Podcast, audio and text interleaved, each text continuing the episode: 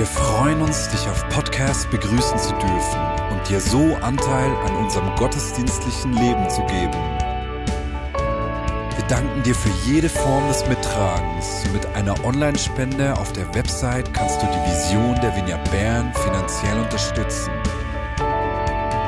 Wir wünschen dir viel Inspiration beim Hören der Botschaft und Gottes Segen.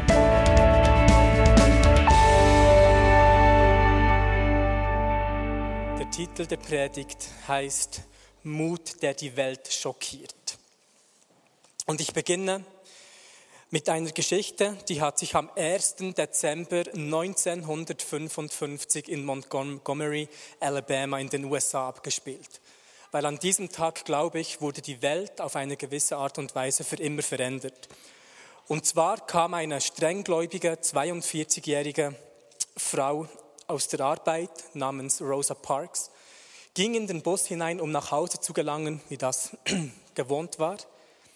Und als sie im Bus bereits in den Gedanken beim Abendessen war, kam der Busfahrer auf sie und ihre drei Sitznachbarn zu und sagte, hey, Verzieht euch nach hinten, macht Platz für die weißen Menschen. Rosa Park und ihre Sitznachbarn waren dunkelhäutige Menschen. Das war nicht etwas Außergewöhnliches. Bis weit in die 50er Jahren war es normal, dass in den Bussen in den Südstaaten Amerikas die Trennung der Hautfarbe stattfand. Die vorderen Reihen wurden für die Weißen reserviert, die hinteren für die Dunkelhäutigen. Und die mittleren Reihen war so diese Grauzone, waren die Busse voll, kam der Busfahrer und hat die Dunkelhäutigen nach hinten vertrieben. Aber was an diesem Tag anders war, war die Reaktion. Anstatt sich wie gewohnt nach hinten zu verziehen, blieb Rosa Parks sitzen und sagte Nein. Völlig schockiert sagte der Busfahrer, dann lasse ich Sie sofort festnehmen von der Polizei. Rosa Park hat gesagt, das dürfen Sie gerne tun.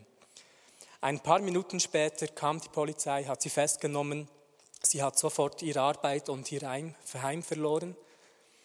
Aber noch am selben Abend, weil die Geschichte so schnell herumging, haben sich die Bürgerrechtler eingeschaltet und haben sofort einen Boykott organisiert, so dass die Dunkelhäutigen nicht mehr die Busse nahmen, sondern nur noch liefen, Fahrgemeinschaften gebildet hatten oder sich die Taxi teilten. Und die Koordination und Organisation von dem allem wurde dem damaligen noch unbekannten Martin Luther King Jr. in die Hände gelegt. Und ich liebe diese Geschichte, weil sie zeigt auf, dass wenn die Sehnsucht nach Freiheit größer wird als die Angst, wird Mut geboren. Und Martin Luther King wurde nicht nur von Rosa Parks selbst inspiriert, sondern wurde selbst zu dieser bekannten Stimme der Gerechtigkeit. Und ich denke, viele von uns wissen, aufgrund von welcher Rede oder welchen Satzes er bekannt wurde. Weshalb? I have a dream. Ich habe einen Traum. Aber habt ihr gewusst, dass dieser Teil der Rede nicht geplant war? Und man kann es sogar sehen auf den Videos, dass ab Minute 12 und 30 Sekunden er nicht mehr ständig auf das Blatt schaut, sondern auf einmal frei von seinem Herzen spricht, von diesem Traum, den er hatte weil er hat gemerkt, dass die Leute nicht mitkamen. Er hat die gemerkt, gemerkt, dass die Atmosphäre nicht gefüllt ist mit Hoffnung und ist darauf ein Risiko eingegangen und hat mutig und tapfer spontan seine Rede geändert und damit Geschichte geschrieben. Ich habe einen Traum. I have a dream. I have a dream. So einen Traum hatte auch Moses im Alten Testament. Er träumte davon, dass die Hebräer frei werden. Und nach 40 Jahren in der Wüste hat er diese Begegnung mit Gott. Gott sprach aus dem brennenden Busch zu Mose und Mose ist dabei, all die Gründe aufzuzählen, weshalb er nicht diese mutige Schritte eingehen kann, kann um zurück nach Ägypten zu gehen. Und Gott sagt Mose daraufhin, und ich lese vom 2. Mose Kapitel 3, Vers 10 bis 12. Nun aber geh hin, denn ich will dich zum Pharao senden, damit du mein Volk, die Söhne Israel, aus Ägypten herausführst. Mose aber antwortete Gott, wer bin ich, dass ich zum Pharao gehen und die Söhne Israel aus Ägypten herausführen sollte? Da sprach der Herr, sprach er, ich werde ja mit dir sein. Und in der Bibel sehen wir viele verschiedene Menschen, die unzählige Gründe hatten, weshalb sie nicht von Gott gebraucht werden können. Abraham zum Beispiel, er war zu alt. Jakob war ein Lügner. Mose dachte, er sei nicht sprachgewandt. Gideon, er hatte zu viele Angst. Rahab war eine Prostituierte. Jeremia sagte, er ist zu jung. David war ein Mörder und hatte eine Affäre. Elia war selbstmordgefährdet. Naomi war eine Witwe. Petrus hatte Jesus dreimal verleugnet und so weiter und so fort. Aber all diese verschiedenen Gründe zeigen uns eigentlich auf, dass es für uns keinen Grund gibt, nicht von Gott gebraucht zu werden, solange seine Gegenwart mit uns ist. Und das hat Gott Mose gesagt. Ich werde ja mit dir sein. Sprich, Mut in unserem Leben hat einen großen Zusammenhang mit demjenigen, der mit uns ist. Und in der Bibel gibt es auch Menschen oder auch heute unter uns, die sich immer wieder von ihrer Vergangenheit zurückhalten lassen. Aber ich glaube, dass die Zeit kommt und jetzt hier ist, dass die Vergangenheit keine Entschuldigung mehr ist für das, was wir nicht in der Gegenwart sehen, wenn doch seine Gegenwart mit uns ist. Und in diesem Ringen mit Gott haben Menschen immer wieder erkannt, dass es nicht um ihre Vergangenheit geht, nicht um ihre Würde, sondern um die Würde Gottes. Dass es um das geht, was Gott in dieser Welt tun möchte. Und somit ist Mut oftmals Angst, die gebetet hat. Angst, die in dieser Begegnung mit Gott erkannt hat, wozu er uns berufen hat und noch wichtiger, erkannt hat, dass er mit uns ist. Und wir können auf der Schulter des Mutes stehen, wenn wir immer wieder kniend vor dem Herrn sind. Und Mose ging mit diesem Mut zurück nach Ägypten. Und das Volk Israel wurde nach über 400 Jahren Gefangenschaft endlich frei. Ich selbst bin davon überzeugt, dass jede Person, die die Welt irgendwie positiv geprägt hat, tapfer war oder eben solche mutige Schritte eingegangen ist. Und Mut ist so etwas Komisches, er ist so vielfältig und weil er so unterschiedlich aussehen kann, ist es oftmals schwer für uns, diesen Mut zu erkennen oder zu ehren. Manchmal ist Mut einfach sitzen zu bleiben und Nein zu sagen, wie das bei Rosa Parks der Fall war. Nach 381 Tagen wurde übrigens ähm, diese Regel als verfassungswidrig erklärt und die Trennung der Hautfarbe hat nicht mehr stattgefunden. Mut bedeutet manchmal, den Geist des Momentes zu erkennen, um die eigenen Handlungen spontan zu ändern, damit ein Durchbruch geschehen kann, wie das bei Martin Luther King Jr. der Fall war. Manchmal ist Mut vor einer Person, die Ungerechtigkeit aufzuzeigen, auch wenn man das Gefühl hat, nicht sprachgewandt zu sein, wie das bei Moses der Fall war. Mut ist so in verschiedenen Farben verkleidet, so dass wir lernen müssen, diesen zu erkennen. Manchmal ist es Mut, aufzustehen, um etwas zu sagen. Manchmal ist es auch Mut, sitzen zu bleiben, um zuzuhören. Und wir in der Schweiz haben ja oftmals diesen paradoxen, diese paradoxe Beziehung zum Mut, dass wenn wir Mut in anderen Menschen sehen, es uns irgendwie unsicher macht und wir tiefst in unserem Kern hoffen, dass wenn Menschen Risiken eingehen oder mutige Schritte, dass sie scheitern, dass wir im Nachhinein sagen können, ich habe es ja gewusst. Ich weiß noch zum Beispiel, als wir angefangen haben, konkrete Schritte zu unternehmen im Jahr 2015, um den Film Christ in You, the Movie, zu, zu produzieren, gab es viele ehrliche Menschen, die gesagt haben, sie glauben nicht wirklich an unser Projekt. Da war Skepsis herum. Einmal war ich mit einem guten Freund unterwegs und er fragte mich, hey, wie viele Leute denkst du werden den Film sehen? Und ich sagte, wir gehen von etwa 30.000 Menschen aus. Da wurden seine Augen groß und ich dachte, oh, tut mir leid, ich, wir haben zu klein geträumt, sollen wir für die 100.000 gehen? Die Augen wurden noch größer und er sagte, nein, im Gegenteil, 30.000 sind schon sehr viele. Ich möchte einfach nicht, dass ihr eure Zeit, eure Ressourcen und euer Geld in etwas steckt, das danach nicht von vielen Menschen gesehen wird. Und jetzt im Nachhinein können wir sagen, hey, wir gehen davon aus, dass dieser Film von über 100.000 Menschen weltweit gesehen wurde. Wir haben verschiedene Leute getroffen, die direkt vom Film geheilt wurden, inspiriert wurden, die etliche Menschen angesprochen haben, auf der Straße zum ersten Mal für Menschen gebetet haben. Wir wissen von Menschen, die sogar durch den Film zum Glauben gekommen sind. Gott hat unseren Mut belohnt. Oder?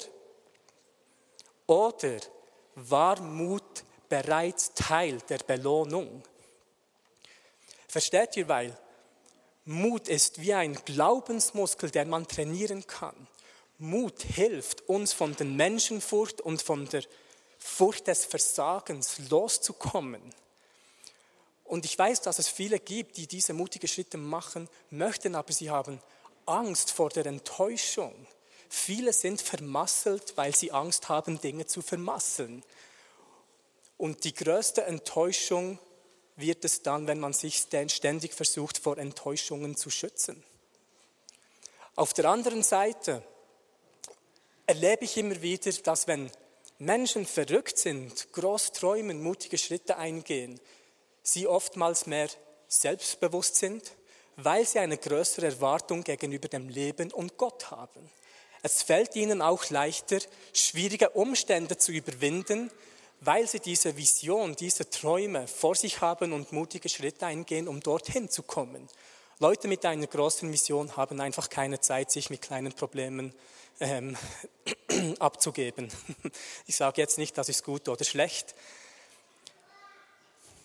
Aber was ich wirklich glaube, ist, dass Gott nach Menschen Ausschau hält, die mutig und kreativ sind, Neues auszuprobieren. Weil es ist, es ist doch so, dass die Angst im Kopf lebt, aber der Mut im Herzen eigentlich verankert ist.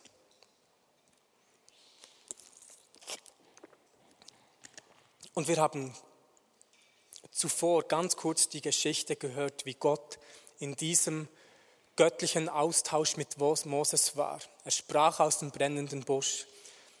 Und wir können davon ausgehen, dass wenn Moses diesen Busch verlassen hat, um der Stimme Gottes nachzufolgen, dieser Busch zu Asche geworden ist. Und viele Jesus-Nachfolger hätten vielleicht das Bedürfnis einer Anbetungsstätte, um die Asche aufzubauen, anstatt dem Feuer und der Stimme Gottes zu folgen. Tradition hat dazu geführt, die Asche anzubeten, anstatt das Feuer immer wieder zu suchen. Aber es sollte unsere Tradition sein. Unsere Tradition sollte es nicht sein, die Asche anzubeten, sondern das Folgen seiner Stimme und die Weitergabe dieses Feuers. Und Gott möchte in dem sicherstellen, dass unsere Identität nicht in der Vergangenheit verankert ist, sondern in, einer, in seiner Stimme, die uns in eine ungewisse Zukunft führen kann. Und dieses Verlassen der Komfortzone mögen wir oftmals nicht. Und wenn man sich das Leben von Mose anschaut, wurde er immer wieder in neue Situationen hineingeführt, die für ihn nicht komfortabel waren. er wurde als verrückt angesehen.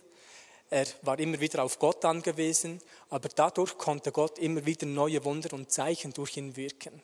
Wie blöd hat Mose ausgesehen, als er das Volk Israel von Ägypten in die dürre Wüste herausführte, wo es kein Essen und Trinken gab. Und die Menschen dachten, Moses, du bist verrückt. Sie wollten wieder zurück in ihre Vergangenheit gehen. Aber Mose streckte sich nach dem Wirken Gottes aus und Gott tat immer wieder neue Wunder durch das Leben von Mose. Und unser Gegner ist oftmals unsere Vergangenheit, weil wenn wir uns an ihr festhalten, Gott uns nicht in die neue Zukunft hineinführen kann. Ich gehe noch einen Schritt weiter.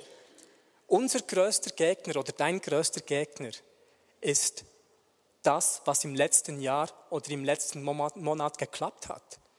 Denn wir haben so eine Tendenz, Dinge immer wieder zu wiederholen, wo wir wissen, darin waren wir erfolgreich. Aber wenn wir zu fest darin verstrickt sind, können wir nicht in das hineintreten was Gott eigentlich für uns bereithält. Ich mag diese Ruhe nicht so, aber ich entscheide mich, mutig weiterzureden. Mut tut gut. Und wir brauchen nicht mehr Wutanfälle, sondern mehr Mutanfälle.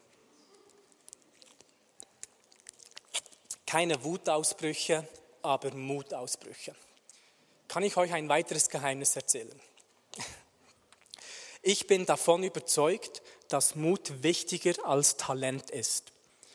Viele denken, dass Talent die seltene oder rare Eigenschaft ist, welche ich eigentlich besitzen sollte.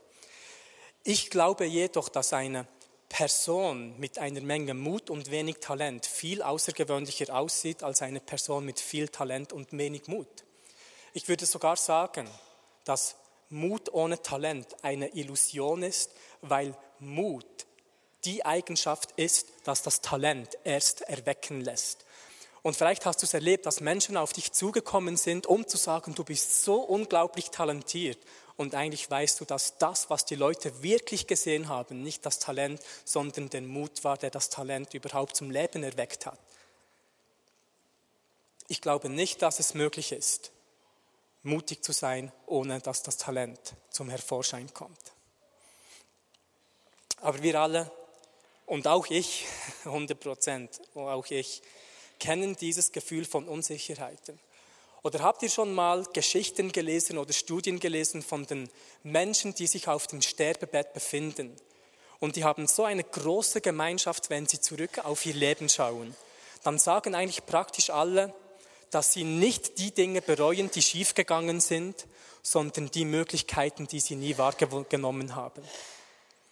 Und der Schlüssel dazu ist auch wieder Mut, mutig zu sein, weil rückblickend werden die Fehler nicht so relevant sein wie die Dinge, die man wahrscheinlich hätte machen wollen, laut dieser Studien. Und ich habe mir das vorgenommen, dass ich am Sterbebett so viele Fehler habe, über die ich lachen kann.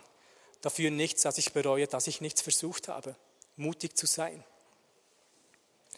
Aber in diesen Unsicherheiten schauen wir manchmal auch nach links und rechts und denken bei Menschen, die mutigen Taten eingehen, dass sie etwas besitzen, was ich selbst vielleicht nicht habe.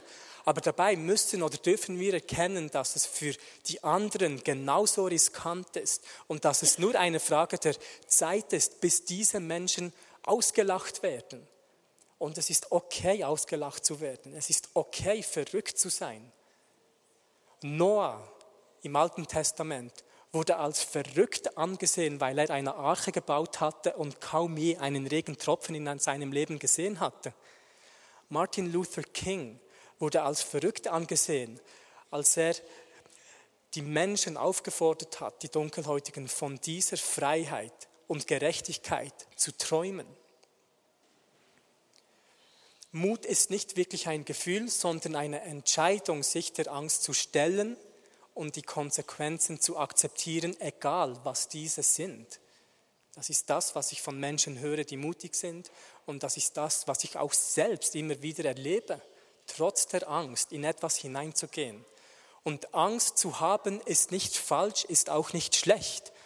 Aber mit ihr zu übereinstimmen, denke ich, ist falsch, weil wir dadurch von der Angst geleitet sind. Dann sind wir unter der Angst und die Angst bestimmt unsere Handlungen. Und durch Mut, durch diese Entscheidung ist es möglich, über der Angst zu sein, weil wir damit kommunizieren, wenn wir eigentlich vertrauen. Denn Angst ist automatisch eine Einladung, nicht nur Gott zu vertrauen, sondern uns an den Ort hinführen zu lassen, wo wir unser Vertrauen zu Gott aufbewahren. Und wenn wir das tun, werden wir zu einem Menschen, der sehr gesegnet ist. Denn die Bibel sagt Folgendes. Jeremia 17,7. Gesegnet ist der Mann, der auf den Herrn vertraut und dessen Vertrauen der Herr ist. Glücklich der Mann, der den Herrn zu seiner Zuversicht macht. Das ist Psalm 40,5. Wenn wir Gott um mehr Mut bitten, gibt er uns nicht ein Gefühl, sondern Situationen, die uns, die uns Angst machen, damit wir in diesen Gott vertrauen können, um sie zu überwinden. Davon bin ich überzeugt. Mut ist nicht die Absenz der Angst, sondern die Gegenwart des Vertrauens. Glaube, Vertrauen, Mut, die sind so miteinander verwandt wie Ungewissenheit, Angst oder Zweifel. Ohne Zweifel gäbe es kein Glauben, ohne Angst gäbe es keinen Mut. Und ohne Unsicherheit gäbe es kein Vertrauen. Sprich, beim Glauben geht es nicht wirklich darum, was du glaubst, sondern um die Person, der du vertraust. Und ich habe das Gefühl, dass wir konstant diese Einladung haben, im Vertrauen zu Gott zu wachsen, um so mutiger zu werden.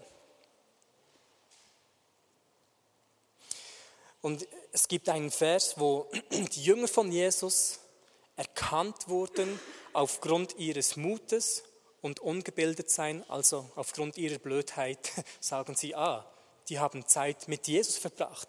Das sehen wir in der Apostelgeschichte 4.13. Als sie aber die Freimütigkeit des Petrus und Johannes sahen und bemerkten, dass es ungelehrte und ungebildete Leute waren, wunderten sie sich und erkannten sie, dass sie mit Jesus gewesen waren. Wie würde unser Umfeld aussehen, wenn sie durch unseren Mut und Blödheit schmecken, dass wir mit Jesus waren? Ich träume davon. Ich träume davon, so mutig und blöd zu sein, dass die Menschen denken, der muss mit Jesus gewesen sein. Das ist das, was Johannes und Petrus hier geschehen ist.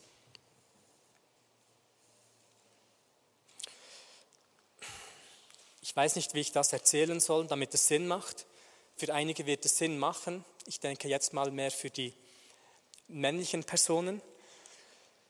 Als Kind war ich immer sehr mutig gegenüber den gleichaltrigen Jungs, wenn ich einen Freund dabei hatte, der älter und stärker war. Wenn ihr wisst, was ich meine. Oder es gab so diese unausgesprochene Regel, sei immer lieb zu denjenigen, die einen großen und stärkeren älteren Bruder haben. das war Weisheit von Selbstschutz.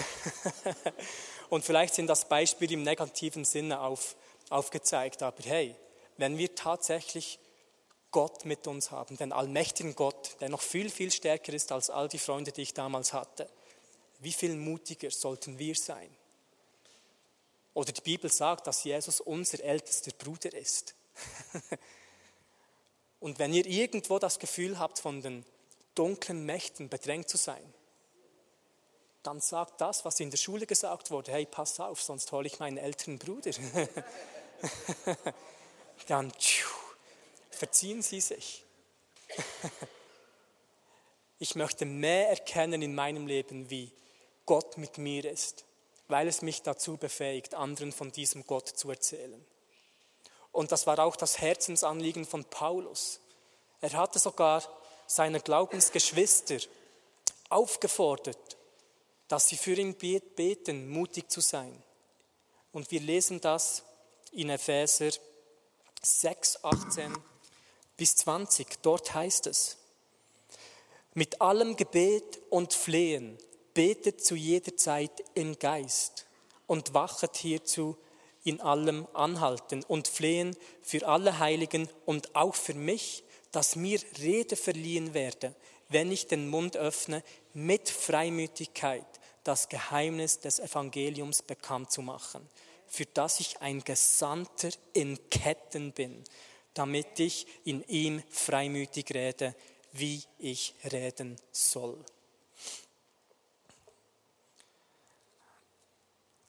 Paulus hatte diesen wunderbaren Dienst, wo auch Wunder und Zeichen gefolgt sind. Aber manchmal warten wir darauf, bis Gott klar auftaucht, dass wir mutig sind. Aber Gott wartet darauf, dass wir mutig sind, damit er klar auftauchen kann durch Wunder und Zeichen. Und ich möchte, dass wir uns gegenseitig ermutigen, mutig zu sein. Das Jahresmotto in diesem Jahr war Jahrzehnt mutige Schritte, für großzügige Taten. Ich möchte nicht, dass das Ende Jahr zu Ende geht, sondern dass wir das weiterziehen.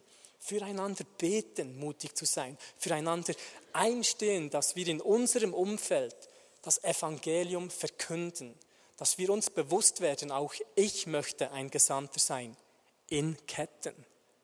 Weil je mehr du in Jesus gefangen bist, desto freier wirst du in der Welt leben können. Ich möchte mein Leben mehr und mehr diesem Jesus hingeben. Ich möchte mehr und mehr mutig sein, auch wenn ich blöd aussehen werde. Weil dieser Mut ist ja oftmals unanständig, aber freisetzend.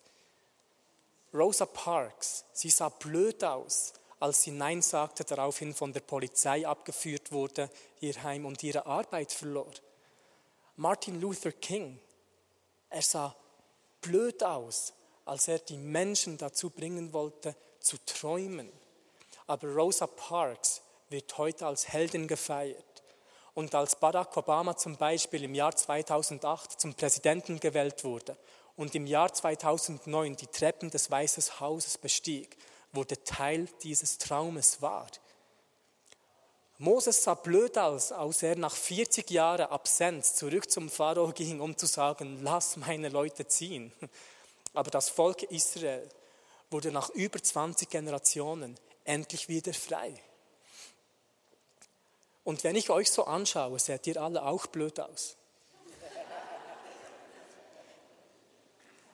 Wie blöd ist es, in einer Situation von Weltkrisen die Hände zu erheben und Gott anzubeten? Dazu braucht es Mut. Wie unanständig ist es, zu verkünden, dass Gott gut ist, wenn vielleicht gerade ein Familienmitglied verstorben ist? Dazu braucht es Mut. Wie blöd ist es vielleicht, Geld zu geben, großzügig zu sein, wenn man selbst in der Not ist? Dazu braucht es Mut. Oder eben doch Vertrauen. Weil, wie gesagt, die sind miteinander sehr eng verbunden. Deshalb schaue ich auf eine wunderbare Gruppe, auf eine Familie, auf eine Armee voller blöden Menschen, die noch das Potenzial haben, inklusive mich, noch unanständiger zu sein.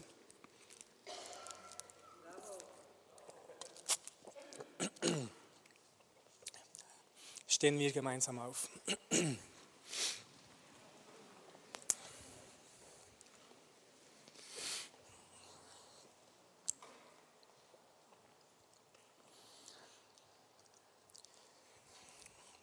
Und Vater im Himmel, ich, ich danke dir für all die Menschen, die vor uns gegangen sind und den Weg von Mut für uns geebnet haben, Herr. Und dass auch wir das Privileg haben, in Situationen hineinzustehen, wo vielleicht Menschen durch ihren Mut noch nicht das gesehen haben, wo sie möchten, und wir diese Träume weiter verfolgen können. Ich danke dir, Vater, dass bei Mut so vieles zusammenkommt. Anbetung, Gerechtigkeit, Neugründungen von Geschäften, das Ausstrecken nach dem Übernatürlichen. Und du uns wirklich mehr von diesem Mut gibst, Vater. Dass das Gebet von Paulus an die Epheser unser Gebet an dich ist, Herr. Schenk du uns diese Freimütigkeit weil in zwei Wochen werden wir mit unseren Verwandten oder Familienmitgliedern Weihnachten feiern. Und auch dort wird es Mut brauchen, wenn wir vielleicht vergeben müssen für das, was geschehen ist. Vielleicht wird es dort Mut brauchen, wenn wir etwas konfrontieren müssen, das nicht gut ist. So bitte ich dich, Vater, für Mut, der wiederherstellt, der wieder freisetzt. Ich danke dir, Vater, und betet doch einfach auch laut, dass Gott euch neuen Mut schenkt, diese Freimütigkeit und Tapferkeit. Betet für euch und auch für die Person nebendran, könnt die Hände auflegen auf die Schulter. Und ich möchte einfach wirklich dieses Bewusstsein stärken, dass das so ein Mut ist. Ich danke dir, Herr. Betet auch speziell dafür, für die Freimütigkeit, das Evangelium zu verkünden zu können als Botschafter der Hoffnung, wie wir das gesungen haben. Und frag doch den Heiligen Geist, wo du in den nächsten zwei Wochen konkret einen mutigen Schritt eingehen kannst. Und wie das aussieht. Bei welcher Person oder in welcher Situation oder Umgebung. Ich danke dir, Geist Gottes, dass du zu uns sprichst. Welche Person, Gruppe oder in welcher Umgebung möchtest du etwas Konkretes durch uns tun? Und wenn du wie etwas hast, hey, nimm doch dein Mobiltelefon oder eine Notiz hervor, einfach um das festzuhalten. Das ist der erste mutige Schritt, dem Raum zu geben und das festzuhalten. Das kannst du auch bereits jetzt tun. Ich habe einen, einen alten Schulfreunden, ähm, ihm habe ich vor x Jahren immer wieder mal von Gott erzählt. Er sucht jetzt die Beziehung wieder vermehrt. Und ich habe aufgeschrieben, in den nächsten zwei Wochen möchte ich ihn fragen, ob ich für ihn beten kann. Und frag den Heiligen Geist einfach, wie das bei dir aussehen kann. Und ich liebe es auch darüber nachzudenken, dass jede Person, vielleicht nicht ganz jede, 95 Prozent, hier drin sitzt, weil jemand einen mutigen Schritt eingegangen ist, um dir von Jesus zu erzählen oder deinen Vorfahren Jesus zu erzählen. Ich bin mir bewusst, einige sind direkt von Gott angesprochen geworden, aber, aber grundsätzlich können wir zusammen Gott feiern, weil jemand in eurem Leben oder in dem Leben von den Vorfahren einen mutigen Schritt eingegangen ist. Und rückblickend würden wir doch sagen, hey, das war das Beste, was uns passieren konnte. Und weshalb sollten wir das nicht mit anderen teilen dürfen? Und ich segne euch im Namen Jesus mit einer Freimütigkeit, wir bitten dich, Vater im Himmel, mit einem neuen Maß an Mut, mit einem neuen Maß an Glauben, Vater, dass du einfach in diesen kommenden Wochen die Herzen der Menschen berühren wirst. Nur aufgrund unserer Entscheidung, mutige Schritte eingehen zu wollen und wir das Wirken von deinem Geist erkennen, dass wir Teil davon werden. Ich danke dir, Vater im Himmel. Amen.